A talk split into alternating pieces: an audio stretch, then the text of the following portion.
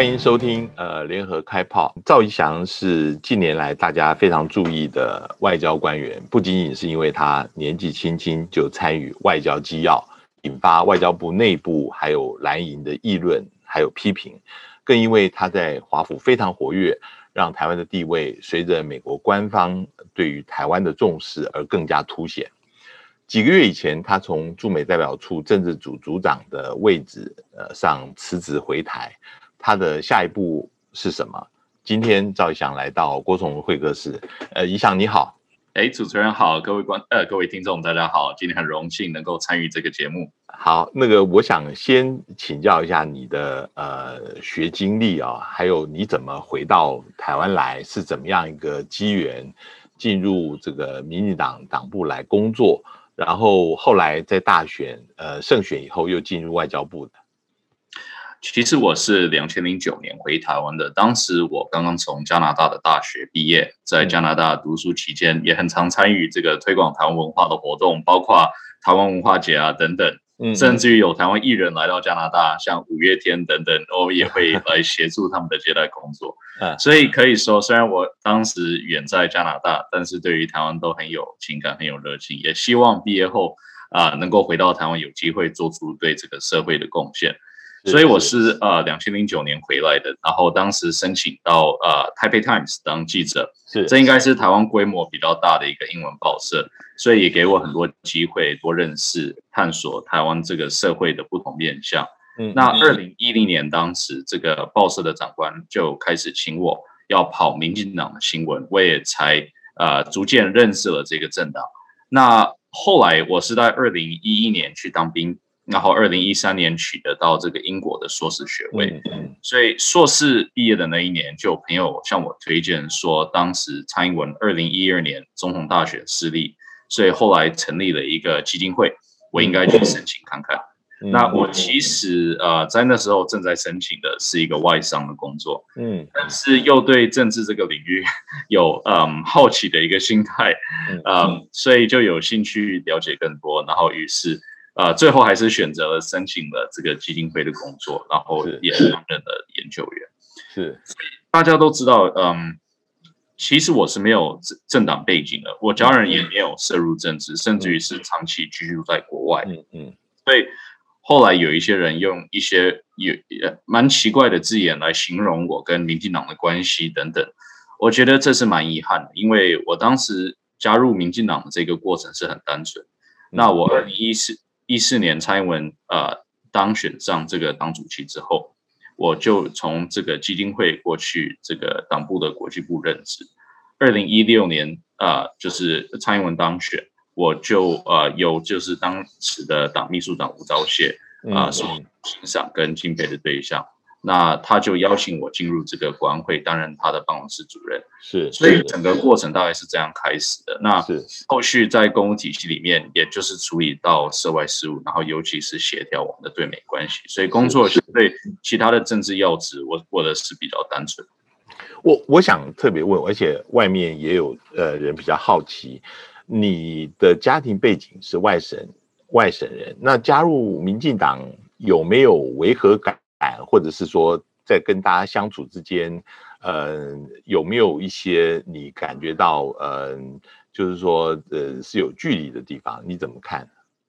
我觉得可以这样说，就很多传统，像啊，我我我我家长这一代的，可能会比较避讳政治，因为第一个是比较不了解政治，但第二个就是说，因为过去的一些历史情节，所以对政治认为说是有一个距离感的。嗯，那所以至于说他们的。小孩想要加入政治，这我觉得他们都会第一个是感受到惊讶，就哎，你为什么会想做这件事情？在从商好好的嘛。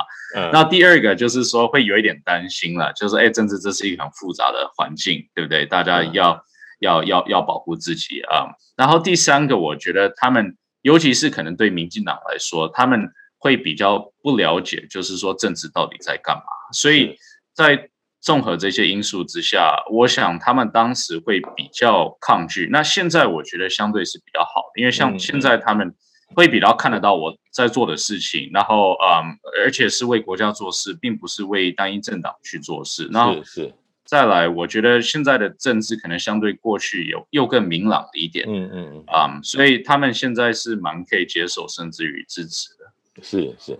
我我接下来就想要呃谈一下你碰到的最大的争议，当然是那时候发布到华府当政治组组长的时候了啊。尤其是很多人呃，包括蓝营的前外交部的官员，他们呃有很多批评，认为你不符资格啊等等。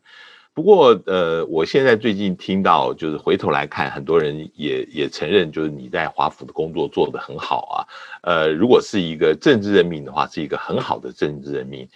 你自己从这整个事情，包括后面的监察院的呃调查，你你觉得得到的呃一个教训或者你的感想是怎么样？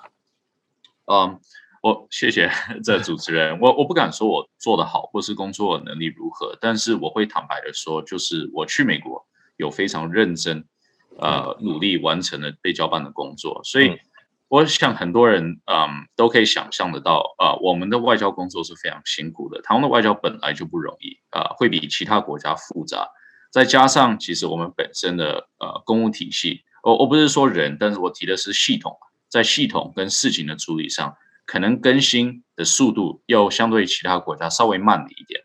嗯，所以呃，我到美国后，嗯，其实就是工作不是一个早九晚五的工作，是一个早九晚十的工作，呃，而而且这不是我，这是整个团队，嗯，所以啊，我我觉得就是说，我们嗯，国家也应该要很庆幸，就是说我们有一个很优秀、很称职的外交团队。在呃全球各地日日夜夜为我们的外交打拼，因为这真的是不容易的。嗯啊，那我我觉得是这样，就我我很开心，在美国这两年半的时间，能跟大家一起拼出一些成绩，就没有让就是国人感受到我这次去美国啊有有有一个失望啊，就是说包括就是我们这几年我们改善这个台美的交往准则。让我们的外交官员可以首次进入白宫、国务院这些场地。嗯，那还有看见了我们美国派遣四十一年来最高层级的阁员，还有国务院官员访台。我们进行了北协啊的更名，还有总统史上最高规格的访美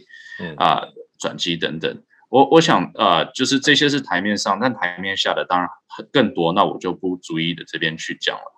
但是啊，我觉得就再次强调，这是一个团队的努力，外交上不可能是单打独斗的。然后，所以除了我们内部的团队之外，也要特别感谢美国政府里面与我们共事的这些呃团队，还有这些组织啊，他们都非常优秀，对我们台美双边关系也有高度的情感跟共识。嗯，那嗯，所以我我讲到这些，就是我想特别强调说，当时我去美国有很多的批评，那事实上这个是很情绪化跟很政治化的一些批评。那我觉得也部分反映了我们在政治或者是媒体生态上，我们有时候重视的声量会高于事实。例如说，就是某某政治人物曾经在脸书上会批评我说这个是不当的一个安排，甚至于是一个特权。但是这是就是就是这段话可能就会变成一个新闻了，嗯，但是我不知道当时记者会不会去查证或。就是说，过去第一个有没有类似的案例？嗯，任用条款是什么？当时执政党是谁？还有我的背景是什么？我在政府其他部门服务的角色，或者是重处理的事项是什么等等的。嗯，所以如果当时我觉得有一些人就是去查证这些事情的话，就会发现几个现象。我很快讲一下这些现象。第一个就是外交体系上竞彩本来就可以从呃。不同管道，然后可以多元竞赛。嗯，那其实全球就是像我这样，呃，当时以职业身份去担任组长或副组长角色的还不少。嗯，而且我去美国前，近期也有类似的案例，所以绝对、绝对、绝对不是单一案例，也不是为我去塑造的一个机制，这不是事实，而且这个都是可以查得到的讯息。嗯，第二，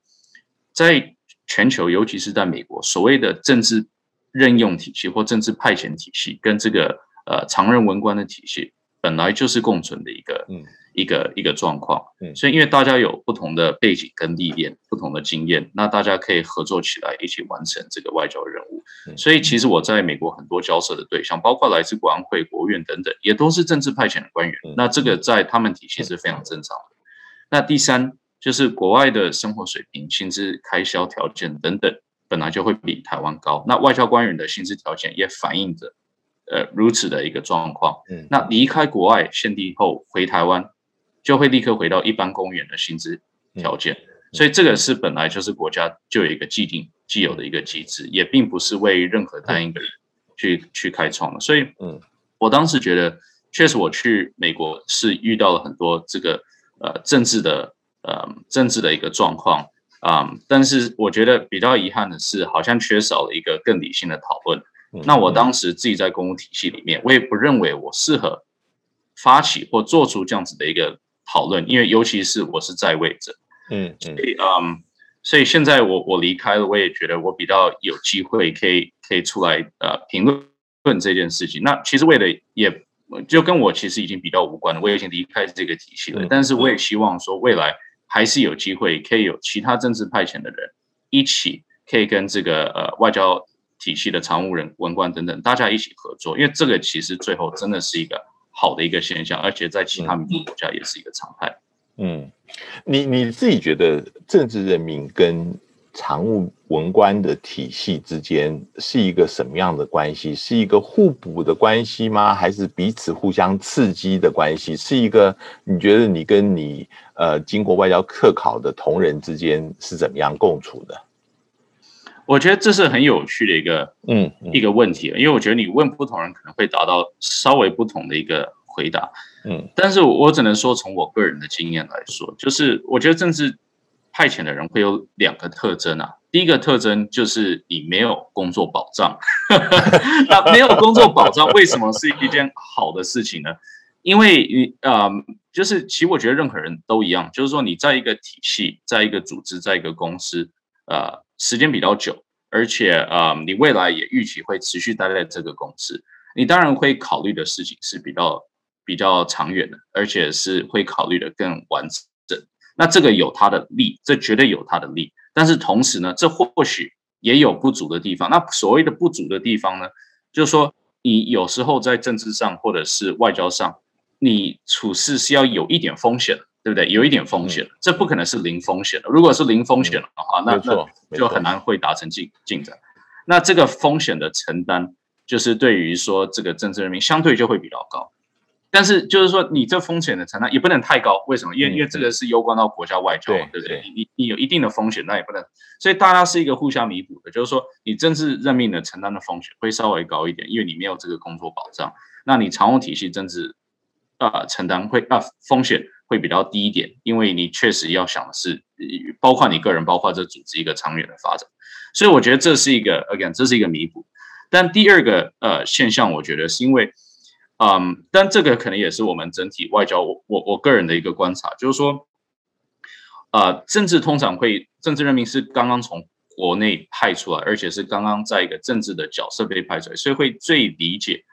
就是当政者，呃，就是最深层的一些想法或者是一些目标想推动的事项等等。嗯，例如说，嗯，就我过去几年其实也在呃蔡总统呃周边做事，我其实也担任他的这个呃。就是无论是撰稿员，无论是处理外交政策的，无论等等等等，嗯，就是我我其实相对之下啊，我刚刚从这个体系这样派出去，我可以理解，可以很清楚的理解，就是当政者现在想推动的一一个目标是什么，啊，那我不是说常任体系不能，这这也不是我的意思，但是常任体系的一个机制是什么呢？就是说，例如说你对外派出去，你派出去是三年一派嘛。那如果你是去嗯，我们所谓叫 A 级国家，你通常会选择再连任一次，所以就是六年一派。那你六年派完之后呢，你可能会到另外一个国家 B B 国家、C 国家等等，再一个三年，再一个几年。所以相对之下，你就是跟国内刚刚过来的人，当然是会有一个嗯，不是可能对于说嗯政策的推广上，你可能会有稍微不一样的想法。那这都不是不好的一件事情，为什么？因为你刚出去，你也需要去像已经在那边三年、六年的人去取经，去了解他们跟美方互动的经验等等。所以，对，again，我觉得凡事就是在政务跟常务这个体系都是互补，真的是互补。那我觉得美方，那我我提一个，就是说，呃，你刚刚提到 take risk 啊，现在政务的人员比较是呃容易 take risk。但是反过来，会不会常务常务的人员比较不愿意 take take risk，甚至有些时候啊，呃，政务人员希望推动事情，那常务人员嗯不大愿意去做，那会感觉到事情呃上面人推不动，然后下面人抵制的情况呢？嗯。至少我在外交部是比较少这种的经验啦，因为我觉得大家都有一个很好的工作默契，也不会觉得说，就是嗯，其实应该是说，我们外界会看来说，政治任命的跟常务任命的是两个不同的体系。但是我觉得你进外交部之后，尤其在外管，其实大家就是一个体系，那只是不同来自不同的背景跟经验，所以大家做一个互补，但是不会分，就是你跟我。所以在这个不分的状况之下。啊，就是所有这些要推广的这个外交啊的讨论等等的，这些都是大家有高度共识的，嗯，所以并不会说 A 派认为怎么样，B 派认为嗯 too fast 或怎么，就是这种现象，其实我基本上是没有遇过了。嗯，好，我我我想呃谈一下你在工作上面碰到几位长官呃跟你互动的情。情况，这这三位长官，呃，一个是现在的外交部长吴钊燮，呃，还有之前的驻美代表高硕泰，还有现在的代表肖美琴啊，每个人其实他们的背景都有一些差异啊，呃，你能不能谈一下跟你的互动的情况呢？嗯，其其实要谈外交长官，可能还要提到，就是我当时在民进党国际部任职的时候啊。呃，前外交部长黄志芳是我们国际部的主任，他也是非常优秀的一位外交官啊。当时他其实，在外交体系是担任这个 所谓外交部天下第一科啊，就是北美政科，也就是这个业务最繁杂一科的科长，也派驻过美国。所以我从他那边其实一开始就学到很多。那包括我向来一直记得一个外交的核心价值，就是我们呃，外交就是交朋友啊，就最核心、最核心的就是交朋友。就不要塑造敌人，要多交朋友。那嗯，所以这个是呃黄部长。那那后来其实嗯，外交部吴部长嗯，我我在他这边是啊服务最久的。那他是我非常敬佩的一个长官。我担任他幕僚长，总共大约五年的时间。那过去他在党部担任秘书长的时候，就是在协调跟处理这个对外事务。然后后来就是进了国安会，呃，总统府外交部，也就是在延续他啊的这个呃外交业务。那我觉得我身为台湾人哦，就就真的只凭我当台湾人，我现在毕竟也没有任何公司，也没有党职等等，我就是一般的一个台湾人民。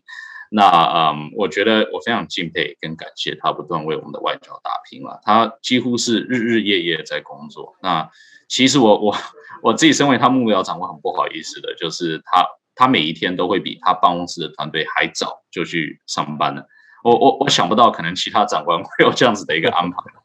然后他即便就是每天晚上还有餐叙啊，然后加班等等，到八九点下班后，他经常都大概都处理公事到十一点左右了。就是说十一点前，我几乎都是联络得到他的，就传个讯息或者或者打个电话等等，他都会 stand by on call。然后就是每天早上六点钟又开始一轮，所以他真的是有。一个嗯，有一个热情在的，然后这热情就是说，嗯，我觉得可以支撑他就是这样子，就是没日没夜的这样子生活跟工作。不过，不过你想，我我也想呃插一句啊，就是吴部长其实最近在台湾也不是没有争议的，因为吴部长其实他担任过陆委呃陆委会主委，也曾经做过呃国安会的秘书长，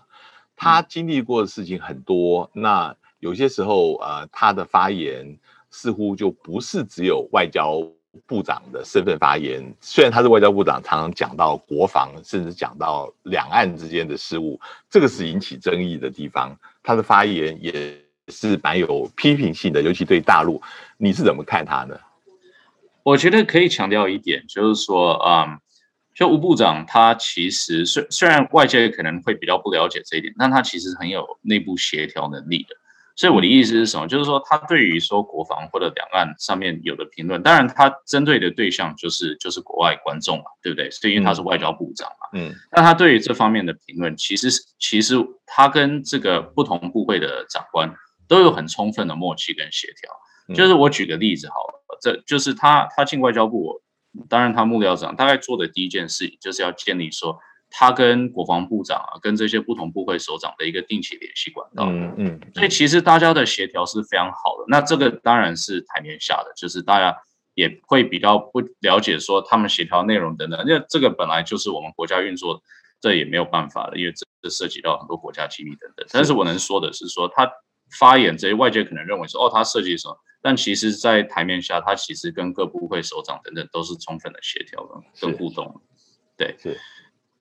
好啊，那那我就继续讲这个，因为我后来去美国之后啊，就是当然是呃，经历了高硕泰还有肖美琴，就是两任代表。那嗯，高大使我很快讲一下，就是说，我觉得他有三个特点。呃，我想我们的外交体系的同事都会很认同啊。就是第一个，他是很稳重的一个人，就是在外交上是一个必要的条件。就大大小小的事情，他都会很理性、客观的方式去分析。我觉得这是会让美方朋友很欣赏的地方。尤其二零一六年后，那民进党刚刚才上任，对不对？那这个这个政党跟啊美国的关系，就是当然会遇到一些不确定性嘛，对不对？毕竟这也八年没有执政。所以其实有高大使这个角色，当时在美国，让美方就是以很理性、客观的方式去了解民进党的一个国际或两岸政策等，这是有加分的。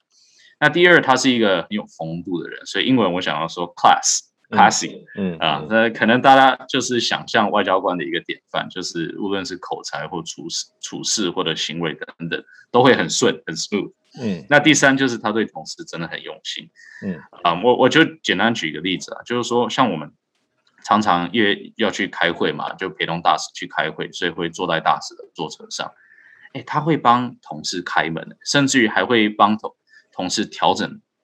自自己的那个座椅，还有调整他就是调整同事座椅，调整自己的座椅，让同事更好坐。嗯，然后就是也会关心，就是同事最近可能就是个人的一些状况等等。我觉得像这样的长官，很容易就会令同事很佩服、很敬佩了嗯，对。那所以高大使任期满四年之后，就有肖大使来。那肖大使他是政治任命，所以其实这也等一下你讲，我我这边还是要打断一下，就是是是。关于这个高大使，其实呃，我也在台北这边听说，就是他当然是很稳重，尤其是民进党刚刚接任的那一段时间，给予美方呃很多互动的这样子的那个呃 assurance。但是到了后来，呃，其实我也听到一些抱怨，说高大使也许太稳重了，很多事情变成很被动，这就是。呃，派你去的一个很重要原因，能够推动一些事情。你对于这样的说法，你觉得呢？嗯，我倒是比较没有听过这样子的一个说法。嗯，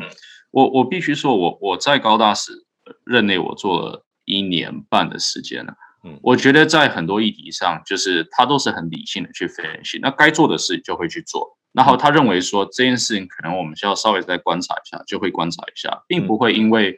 说这件事情可能嗯动态快或怎么样，就就有必然的一个退缩，一定是经过一个理性的、客观的分析模式的。所以嗯，在这部分上，我觉得就是至少我在他呃下面做事，我我我是认为说我们在推动必要的计划的时候，他都是这个很强而有力的去跟美方去沟通，呃，去去处理的。是是，对，呃，抱歉，我打断你，你谈呃肖大使，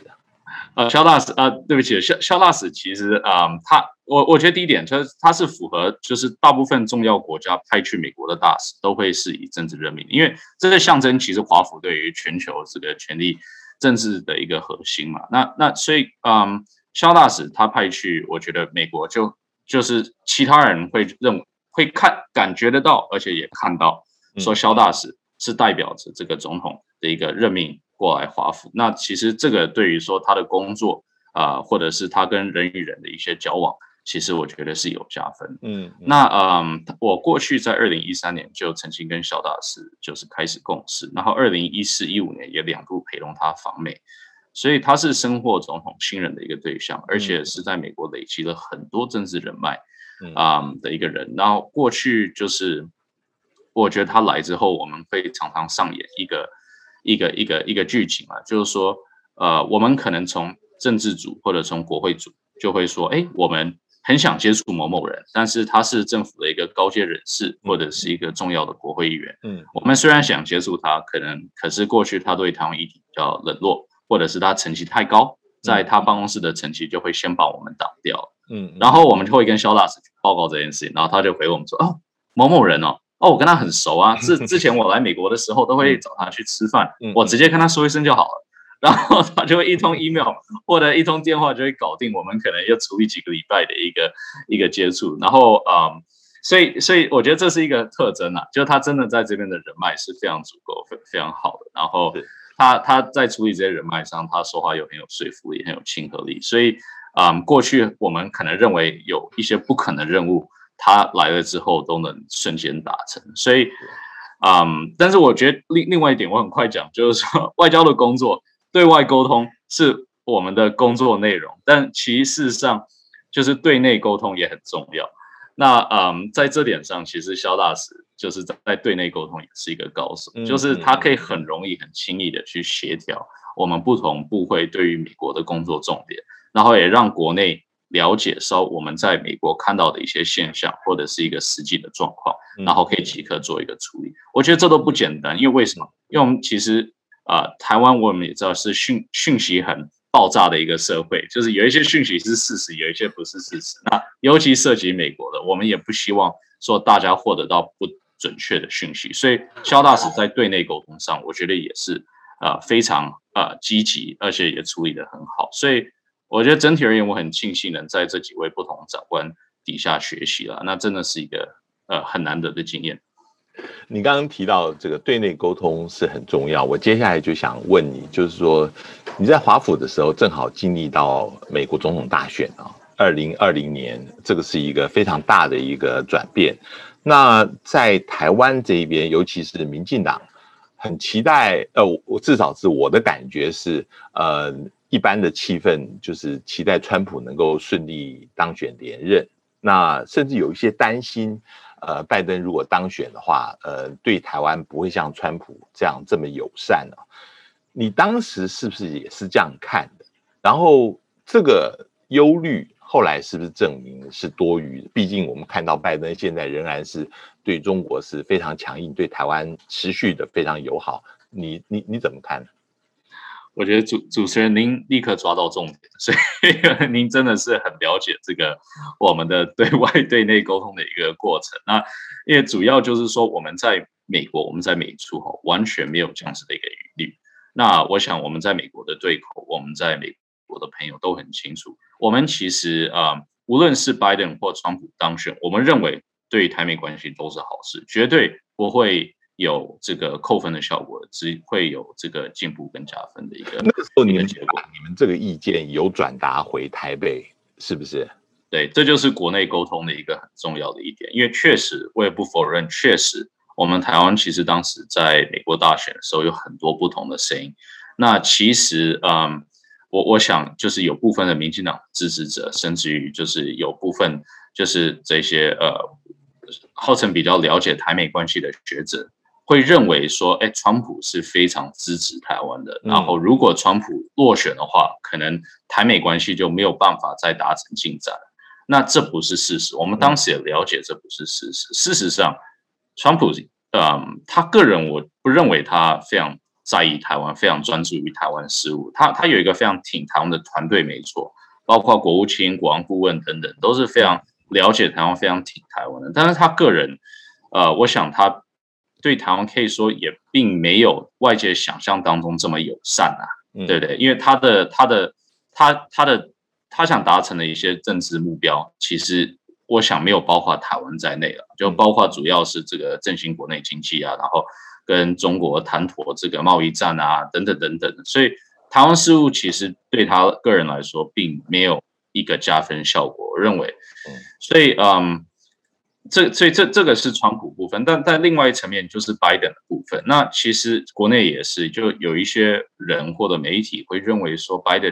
呃团队是很挺中国，然后甚至于会回到奥巴马时期的一个对中政策，甚至于还牺牲台湾的利益，这这种说法都有出来。嗯但我们都很很早就知道了，这不是事实。我们跟他的团队其实当时在竞选期间，就是都非常熟悉，然后也清楚了解他们的政策，想要推动的目标等等。那更重要的，其实更重要的就是说，当时美国的一个大环境，就美国政坛啊的一个大环境，还有就是民众的一个舆论已经改变了，对对中国的看法已经改变，所以即便民主党想要回到奥巴马时代的对中政策，也回不去了。也回不去了。所以我觉得，嗯，要讲这个很重要，因为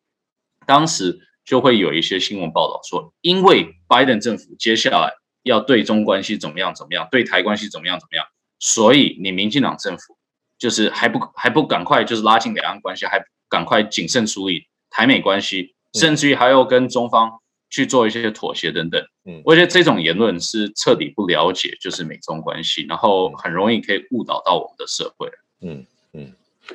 不过，我想也问另外一个层面，就是当时川普为了要竞选连任，他的测试跟顾问啊，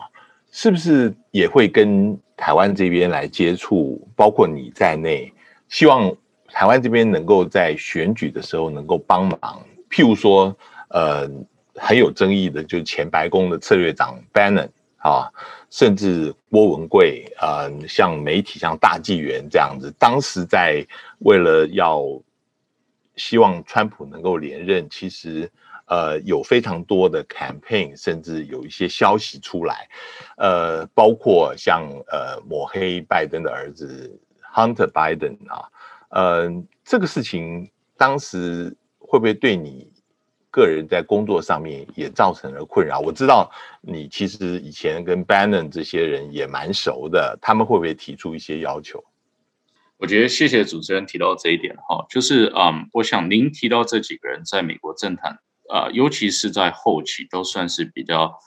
冷门的一些人士啊，就并不是主流派的。那其实我个人呃也没有接触过白。也没有接触过 Bannon 的团队，这个嗯不是我熟悉的一个对象啊，嗯，但是呃，我想我我。不了解他们可能对于说其他的一些组织有没有释放什么讯息等等，但是对于我们的一个政府机构来说，他们是没有做出这样子的要求，我们也没有做出这样的一个接触。嗯嗯，所以我想这一点要澄清，也要讲得非常清楚。因为我们在其实其实驻外单位在呃整个选举里面，呃要介入美国选举是非常非常忌讳的事情嘛，对不对？那这一定的，因为他们是民主国家，就像我们是民主国家，我们。台湾当然是会非常忌讳其他国家来干涉我们的民主选举。那我们更了解是我们台湾千万不能去干涉其他国家的民主选举。嗯，所以呃，对不起，主任，我就再提到一次，就是说，所以当时我们在这个选举过程当中，我们看到台湾其实很多不同的声音啦，然后甚至于还有游行等等。其实我必须说，这个是无助于台美关系的。我我觉得这一点虽然可能会。让有一些人难以消化，但是我必须真的讲得很清楚，这是无助于台美关系的，因为这个是他们的选举，并不是由我们台湾人民要做决定的，甚至要要要要提供意见的，这是由他们 美国三亿三亿多的人来来决定的。所以，所以当时很多人会认为说，哦，我们是在做对的事情，我们是在支持台美关系，我们甚至于支持川普连任，对，是来维护我们这个美国利益，维护我们台湾利益等等。但第一，事实上这个。我觉得是对于他们的民主选举的某层面上是一个不比较不尊重的行为了。嗯啊，所以呃，也希望未来选举我们可以比。嗯，呃，我想回到那个呃，拜登现在目前的中国政策啊，那嗯，他现在已经执政半年了，你是怎么样一个评估？就是比起川普的中国政策来，有人讲说他现在是更。Comprehensive 更跟盟友来合作，是一个呃有一个 New China Doctrine，你怎么看呢？我觉得现在的美洲关系，拜登团队已经讲得非常清楚。那主要一个关键用词就是竞争两个字啊。那啊，美国已经把中国呃视为这个一个竞争对手，而且更重要的是一个全面的竞争对手。就是这不仅限于军事或安全，其实这包括的是经贸，这包括的是资讯安全。这包括的是价值，这包括的是国际组织等等这些层面，而更其实这其中也更重要的就是说，我们看到拜登政府的竞争不是一对一，不是一个 PK 的一个竞争了，而是号召所有的爱好重视民主的国家，还有所有美国的一些传统盟友，共同来跟中国竞争，所以是一个打群架的概念。那那其实这个是会相对过往是更有效的一。个一个一个整体的战略，那为什么呢？因为在这点上，在传统的盟友，在号召爱爱好民主国家这些等等这些领域，中国是会当然比较吃亏了。因为大家可以想象，就是说，就是中国共产党他们的传统的一些朋友是谁？那是北韩、嗯，伊朗、嗯，巴基斯坦，还有一些东欧国家等等。他并没对于说这些全世界主流的这些经济体、这些主流民主国家，他并没有那么大的一个号召力，尤其是相对美国之下。所以啊，我对于说拜登政府的一个整体对于美中的战略啊是非常有信心的。呃，我想美方就是想要号召这些他们的盟友去传达的一个关键讯息，就是希望中国可以成为一个负责任的国家。也就是你负责任的部分，就是说你不要去挑衅周边的国家，你要遵守对于香港的承诺，你不要去升温台海的形势，嗯，你更不要去霸占这个南海地区。所以，我想在这些项目上，其实，在拜登政府的推动啊，这已经形成了一个国际的共识。所以，我想中共势必会感受到一个比较大的压力。嗯嗯，那个最近呃，Wendy Sherman 美国的副国务卿刚刚访问了天津，那呃，跟大陆外长王毅也见了面。呃，有人说这个是拜登政府对于中国新一轮的呃 engage 的一个一个开始啊。那你是怎么看？呃，Wendy Sherman 这一次去，然后它的发展会是怎么样？嗯，我觉得是这样，就是说我我我先从台美关系的近期来带到这个问题，您您觉得可以吗？可以可以。就说台美关系其实，在拜登政府的呃的的经营下，其实变得更稳固，也更呃密切。所以，包括我们近期看到这个疫苗的选择，这是很大的一件事情。它它相对台湾。跟其他国家，你看到这疫苗数量是有很大的差异的。那再来就是重启批法会议，就是台美的一个经贸讨论等等啊，包括其实很多人 可能会忽略到，其实当时的交往准则的最后修订版本是在拜登上任之后去处理的，因为很多人会把这归类到说这个二零二一年一月前，那确实二零一月前有一些动作，但是真的完成是在拜登政府之下，然后后来他们也持续对于说。呃，中共的军机进入我们的 ADIC 去表达一个强烈的核主讯息等等，所以所有这些进展，我觉得他们反映的是什么呢？就是说，呃，在部分层面上，台美关系已经不再依附在美中关系之下，所以美方也呃也也也也看到，就是说台美关系无论是什么样的一个进展，中方都会去抗议，而且都会去做威胁，所以这个逐渐也成为了一个常态。所以美方愿意的就是说，我们在维护台美安全的最基本前提下，我们能快速发展台美的一个双边关系，不再受太大外来因素的考量。所以我觉得这这个已经开始有一个现象形成。嗯，所以我想在这部分，中国是啊，已经逐渐看到这个现象的产生，然后这个现象也会让他们变得比较紧张紧张，因为在某种层面上，这代表着他们两大最重要的政策。都并不是成功的。第一个政策就是对美的政策，并不是成功；第二个就是对台政策，也并不是成功，都没有达成这个一个具体的效益，而且甚至于可以说，在某种层面上是在退步当中。所以呃，最主要的就是说，中方能不能改变他们自己的一个做法，能调整他们的一个整体政策，能啊，能能解决化解化解到他们跟这个民主国家之间的一些纠纷等等。那呃，如果他们可以的话，我觉得就是美方会愿意去改变他们的一个对中战略、对中策略。但如果他们不行的话，我觉得现在这个路线是美方必然一定会往下走。嗯，所以嗯，就是说，如果中方能做得到美方要求的话，呃，对不起，不是美方要求，这些民族国家的要求的话，那我们就可以开始看到具体的改变。那如果不行的话，那一切就是空谈嘛。我想当时 Blinken。跟那个 Sullivan 国安顾问 Sullivan 在那个阿拉斯加跟中方传达的讯息就是类似这样，就是说，请请你用行动证明，不要再跟我说你会改变，而你去自己去行动证明。所以，但是这个的牵涉问题就中国能不能改变？那我我是比较悲观的，我是认为说大概没有办法改变因为中国国内的舆论环境也是非常复杂的。那尤其这个牵涉到这个中国共产党的一个最基本自我认知，就是要争取到中国在世界。呃，一个适当的一个位置，一个位阶，所以我认为在这方面，中国大概很难去妥协了。那所以这个僵局大概不会改变。所以这带来到最后就是 Sherman 去访中，我觉得 Sherman 去访中，大概就是就是再次的去呃强调了这整体的一个态势跟这个僵局。那我觉得让听众可以嗯了解一点，就是说，嗯，今天我们看到 Sherman 去中国一个呃主要的呃大家拉扯的状况就是层级嘛，对不对？就是说 Sherman 要去见谁嘛？然后 Sherman 一直强调说他去是见王毅，那其他人其实就是去都是都是都是不是重点，只有王毅是重点。那那中方那边一直强调说哦，他见是见我们的什么第五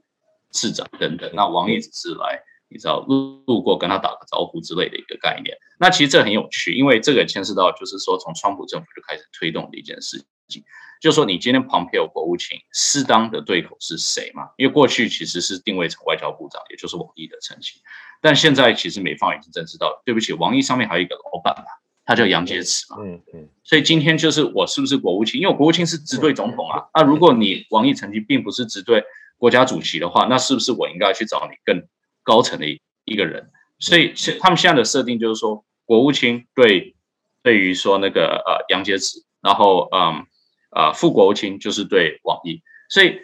我我讲这个的重点就是说，这个代表说在民主党政府之内是完全延续到川普政府的一个对中政策跟跟战略，所以在这上面其实是没有任何差异的啊啊。所以，所以这是第一点。那第二个现象，我觉得很快提一下，就是说，Sherman 另外一点，我觉得也做到值得大家关注的，就是说，他去见中国之前，也是跟 Blinken 跟那个美国嗯其他的一些长官一样，就是先去找盟友，你先去跟日本、跟韩国，甚至于跟蒙古谈完一轮，你号召了大家的共识，你再去跟中方谈。那你这样谈的话，你说话就有利了嘛？你说话，大家就知道说你代表的背后其实是。是你这些亚太区盟友的一个共同意见，所以呃，我觉得 Sherman 这个呃这一次的一个访中，其实呃只是更加的展现说，现在美中这个关系的僵局会延续了，而且会延续的时间应该是会蛮久。嗯嗯，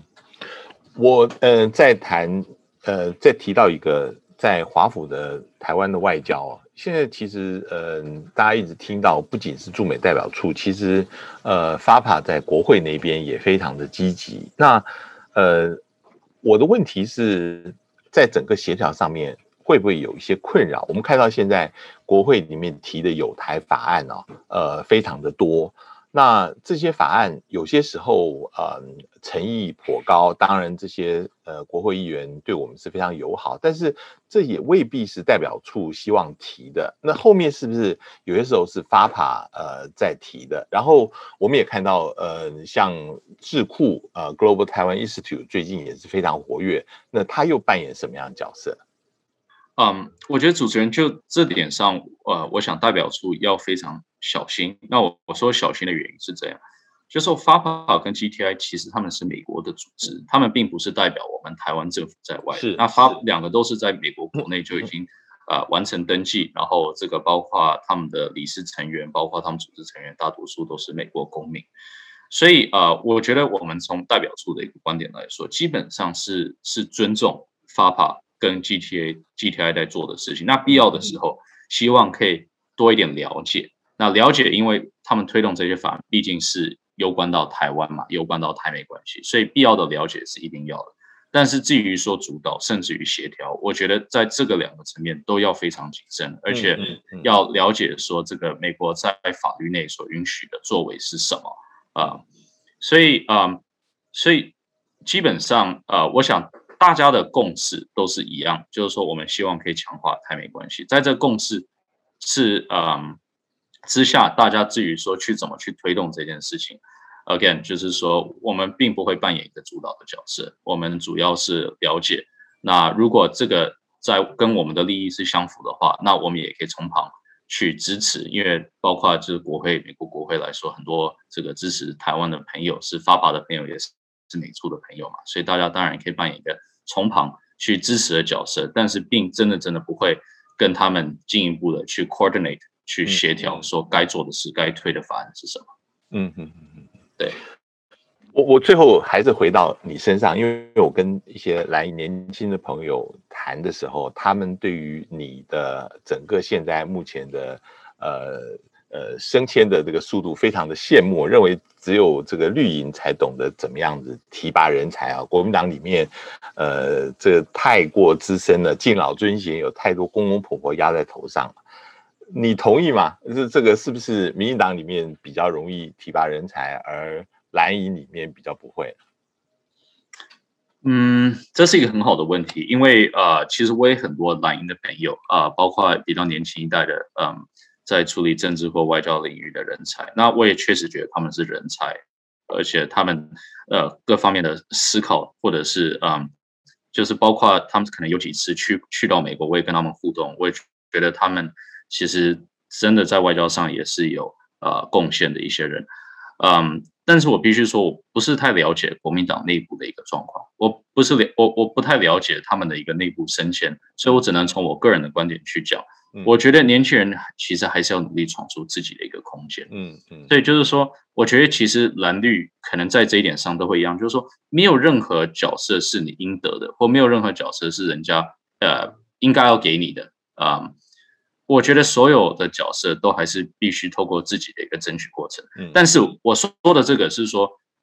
可能民进党争取的会稍微比国民党又更容易一点，因为民进党其实用人上确实是是这个呃更新的速度可能会比较快啊，国民党这块至少从外界的观察来说可能会比较慢，所以这不是说就是完全。就是说，好像呃，政党没有扮演任何因素。我我相信政党一定还是有扮演一定的因素，但是我觉得个人也是扮演一定的因素。所以，我只能说，again，我我认识这些人，我觉得他们是真的是非常优秀的人才。然后，未来可不可以扮演更重要的角色？一定可以。而且，嗯，他们来，例如说来到华府，我甚至陪同他们跟智库这些朋友互动等等。我觉得他们对于台美关系的看法的了解也都非常成熟，而且也都是嗯符合到我们台湾的，甚至于中华民国的一个整体的国家利益，所以，所以我也希望他们可以扮演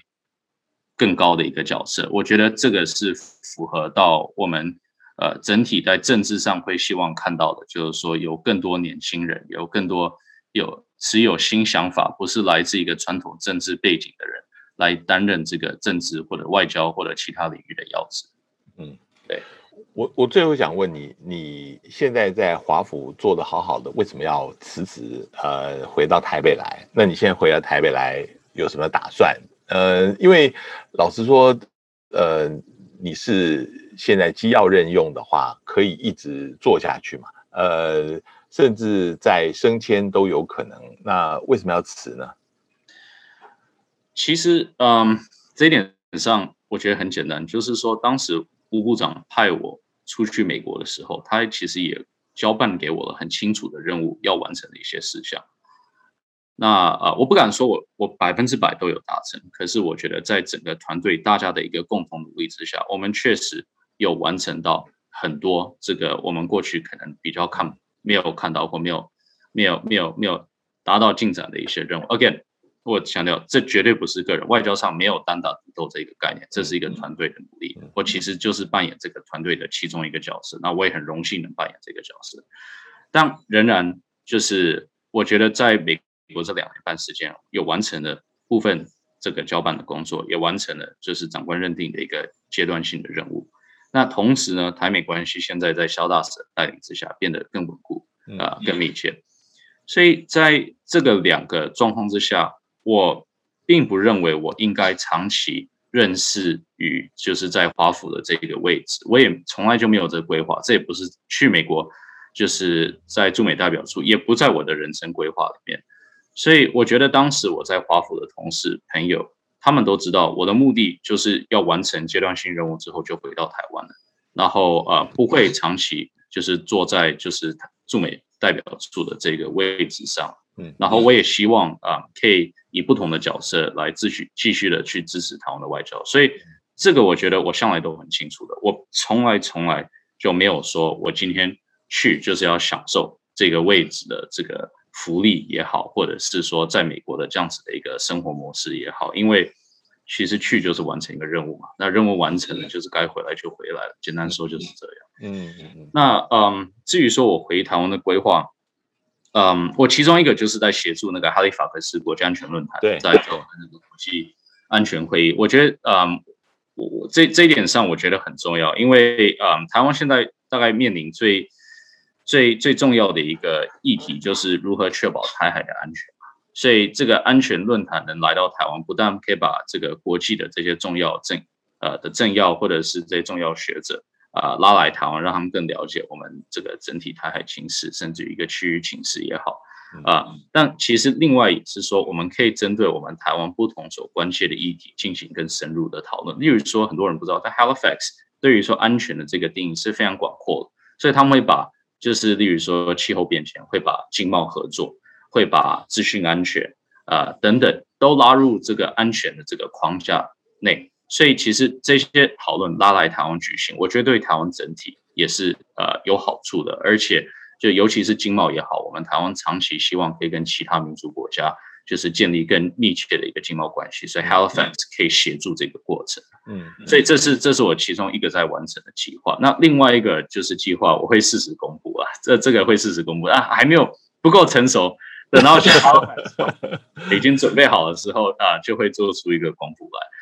那我最后我就直接提，因为 虽然主持人还没提到，那我就直接讲。很多人有猜测我是否要选举，那我我就说，就是啊，选举确实是有在我未来的一个规划内，我我我绝对不会排除，也不会避讳谈这件事情。是啊，毕竟我们是一个民主国家嘛，选举参政本来就是一个基本的一个呃参与我们政治运作的一个方式。但是我为同时要说，选举的事情现在还比较远。我目前的工作其实并没有在为选举的事情做出任何具体的规划。我我则是 again 希望我可以利用我呃在两年半，甚至于就是在国内过去这个五六年处理涉外事务的经验，来多就是嗯推广国际关系，来多从旁支持台湾的外交啊，来多办理这些国际一些学术的交流等等，让世界更了解我们现在台湾的一个国际处境还有一个安全状况。非常谢谢易航今天接受我们访问，那个呃，让大家对于你的做的事情跟你将来的想法有更进一步的了解。谢谢易翔，谢谢主持人，谢谢您，谢谢。搜寻 VIP 大 U 店 .com，到联合报数位版看更多精彩的报道。